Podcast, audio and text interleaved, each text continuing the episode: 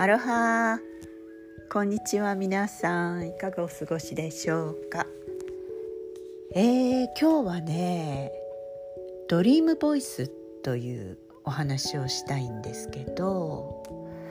皆さんドリームボイスって聞いたことありますか？あのね声が聞こえるっていう体験なんですけどね。私生涯に3回あるんですよ。でこれはね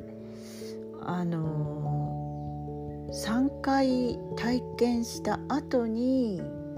何かでドリームボイスというものがあるというのを読んでああもしかしてあの体験はそうだったんじゃないかって思ったんですね。でそれはどういう体験だったかっていうとまず1回目はえーねあの私20代の初めぐらいにインテリアデザインの学校に通っていたことがあったんですね。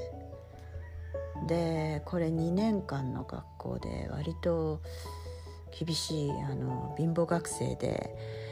仕事をしながら学校に行くという二足のわらじを履いて頑張ってた時代があったんですけどその時になんか古い家を借りててそこで風邪をひいたんですね。で寒いお家でもうガタガタ震えながら熱を出して布団にくるまってああもうこれ本当しんどいという時にねなんかこう夢うつつというか熱とこの辛さでぼーっとしてる感じの時ですよね。その時に「大丈夫」っていう声が聞こえたんですよ。でまあ大丈夫だったんですよね。その後に風は良くなってただ男の人の声で「大丈夫」ってはっきり耳元でささやかれたようなそういう体験ででまあその時はまあ風邪というねそういう状況だったから何かあの幻のような感じだったかなとは思ったんですけど次にあの初めてアメリカに渡った時ですね。その時は、えー、サンフランシスコのアパートで友達と暮らし始めたんですけど、えー、その時にねその初めての外国一人暮らし、まあ、友達は他の部屋でそのなんていうダウンタウンのね最初すごくあの騒音の多いような場所ででその通りに面した窓のある部屋でやっぱ心にはちょっと期待と不安とね入り混じったようなそういう気持ちの時にねでその時もね確かねベッドで寝ようかなと思ってたぐらいの時だったと思うんですけどやっぱり男の人の声で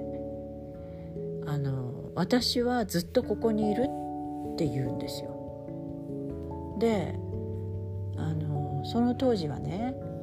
お金を貯めて1年間ほどアメリカに行ってくるというそういう状況でね。もちろんそんなずっといるような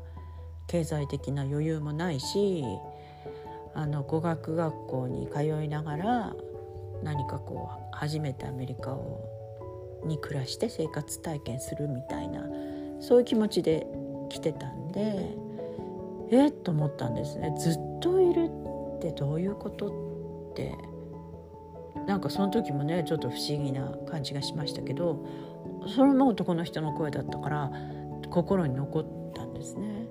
でも結果私はそのままもう30年以上あのアメリカに住むことになるんですよね。でねあのなんかそういうことはあるなとは思ってたんですけどそれほど深くも考えてなかったんですよ。でねよく私あのコロンハイドロセラピーって言って腸内洗浄をするお仕事をしていたんですねあの最近までここに引っ越して家を作り始めるので今は休業をしてますけれどもまたここでその場所を作ることができたらお仕事は再開したいなって思ってるんですけどそのコロンハイドロセラピーっていうものは本当に好きであのコーヒーエネマとかね多分4年半ぐらい毎日毎日やってましたし、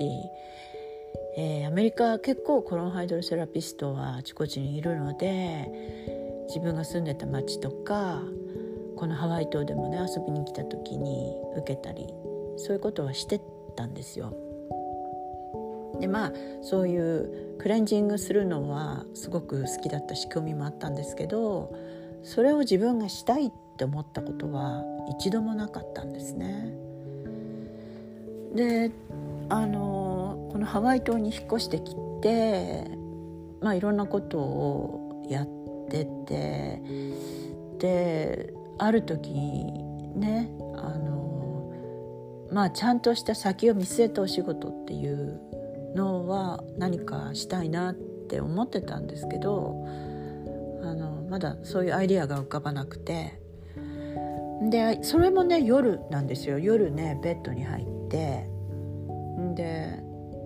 あの満月の日だってすごい満月の日だったの覚えてるんですね。で夜ベッドに入ってでうつらうつらとこう半分寝て半分起きてるようなそういう状態の時にコロンハイドロセラピストになるっていう声が聞こえたんですよ。あのこれはねどんな声男の人の声だったかどうか声誰の声だと聞こえたのかは記憶にないんですけどコロンハイドロセラピストになるって言われたんですね。でその時ははっと思って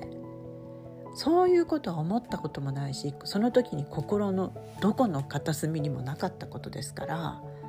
びっくりして飛び起きてで何かこう落ち着かないからそのまま外に出てで満月ですごい高校と庭が明るくてで庭に立って「え？っ今なんて聞いたっていうふうにすごいこうびっくりした感じで立ってた記憶がありますよね。でもねあの3回目ですからあの、まあ、前回2回のことを思い出していやこの体験は前もしてるしそれは絶対確かになってるしだからこの声を聞いたっていうことは私はこれをするのだろうと思って思ったんですよその時に。でとりあえずコロンハイドロセラピストというのは資格というかねなんか認定されなきゃいけないものなのでちょっと調べようと思ってで翌日からバーッと調べたんですよ。あのコロンハイドロセラピストとは何かどうやったらそれになれるのかみたいなそうしたら学校に行かなくちゃいけないし試験に合格しなくちゃいけないし、えー、それをやるためには初期投資がものすごいあのかかる。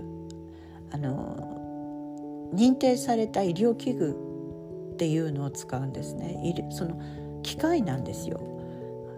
コロンハイドロセラピーに使うものは。それは医療器具でですから高いんですよ。でもう一つは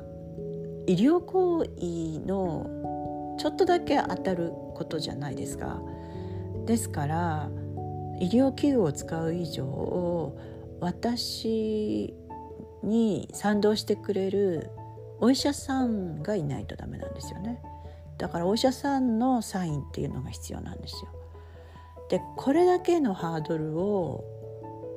自分が超えられるとは思わないその時ね50歳だったんですよ。50歳の私があの英語で学校に行ってそういう医療的なでテストを合格してでそういう医療器具を探してお医者さんまで探してできるとは思ってなかったんですね。でもこれはやらなくちゃいけないってなぜかその時ものすごく思ってでお金もないつてもない何もない私が走ったんですよね その時に。あのやりましたね。最初学校行く時は母にお金を借りましたね。それまとまったお金が必要で。であのその学校はラスベガスでしたからベガスの学校を選んでまあ選んだ理由っていうのもいろいろあるんですけどそこが私が知りたかったことを一番教えてくれそうな学校だったんでそこに決めて。でホテルに宿泊しながらあのそこでお勉強してなんとかテストも合格して。でじゃあその医療器具はどうする？それを医療器具を新品で買うと300万ぐらいするんですよ。であのまるちゃんがうちのパートナーまるちゃんがその時にいろいろ中古を探してみろって言ってで中古を探しても見つけられなかったらなんと彼がなんか見つけてきてでよしってその時に私のエンジンがかかって今でいうクラウドファンディングみたいなものを個人的に知り合いに向けてお願いしたんですね。そしたら結構みんながあのあの時いくらだったかな？5万円ぐらいでで施設が整ったらみんなそれで来てクレンズしてくださいみたいな風にだからペイフォワードみたいな感じでお願いしたらみんなが賛同してくれてそれが不思議なことに機械を買って、えー、船便船便っていうか船便ですよね。でここに届いて設置するまでの費用が出たんですね。で場所もその時家を借りててその家の続きの2棟あったんですけどその1棟が何にも使われてない場所で大家さんがなんか途中まで作って掘ってあった場所だったんですね。であそこをちゃんとしてくれたら使えるんじゃないかと思って大家さんに掛け合ったんですよ。そしたら「いいよ」って言って全部きれいにしてくれておまけにその機械を設置する部屋に壁に穴を開けて排水処理のパイプまでつけてくれたんですよねその時にね。でそれもちろん全部親さんがやってくれて私は一銭も出さずに家賃もすごく負けてくれて。であの最後のお医者さんにあたっては全く私には知り合いがいなくて。で友達に話したらそういえばあのなんかこうすごくナチュラリストのお医者さんを知ってるからその人に電話してみればって言われてじゃあちょっと当たって砕けろだって思ったんですね。あの学校でもお医者さんのサインをもらうのが多分一番ハードルが高いことでみんな苦戦してるっていう話を聞いたのであのそれはすごい時間がかかることになるかもって思ってたんですよ。それでそのお医者さんにドクターハーツって言うんですけどドクターハーツに電話をしたら「ああいいと思うよ」って簡単に OK が出たんですよ。あちなみに毎年毎年ドクターハーツからはサインを頂いて私のクレンズも受けていただいたりしてそれで今回こういうあの引っ越したりね家を作る事情で一時仕事をお休みするってご連絡した時も今の時代君の仕事がすごく大切になってくるからあのこれは絶対続けてほしいと。だから私がレディーになった時はいつでもまたサインするから言ってくれっておっしゃっていただいてもう本当涙が出そうなぐらい私をサポートし続けてくれるお医者さんなんですけどそういう出来事がトントントンとあって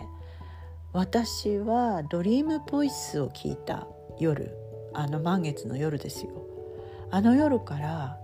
6ヶ月後にコロンハイドロセラピープレイスをオープンしたんですよ。で誰も知らないですよねそれもジャングルのねものすごいジャングルのね遠いところだったんですけどあのまあ誰も知らないですよね。そしたら私のお友達があじゃあ私がツアーを組むからあのその宿泊とクレンズっていうことで人を募ってみようかという話をしてくれて、えー、ちょっとやってみたら日本からたくさん人が たくさん人が来てくれるようになってだから私のお客さんクライアントさんっていうのは日本からの方がすごい90%なんですよね。でまあ今コロナってなかなかたくさんの人は来れないのでまあ再開しても以前のようには皆さん来れないなっていう理由もあるんですけどとにかくすごくこう何かに押されるようにこれが起こっていったっていうのは間違いないんですよ。ですから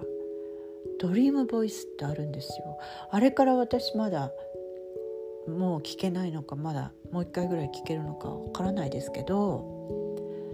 皆さんももし夢うつつの状態の時に何か語りかけるような声が聞こえたらそれはやってみてください。絶対それはね形にした方がいいと思いますよ。それでね最後にねあのその私がなドリームボイスというもの、えーと、何かで読んだんですよ。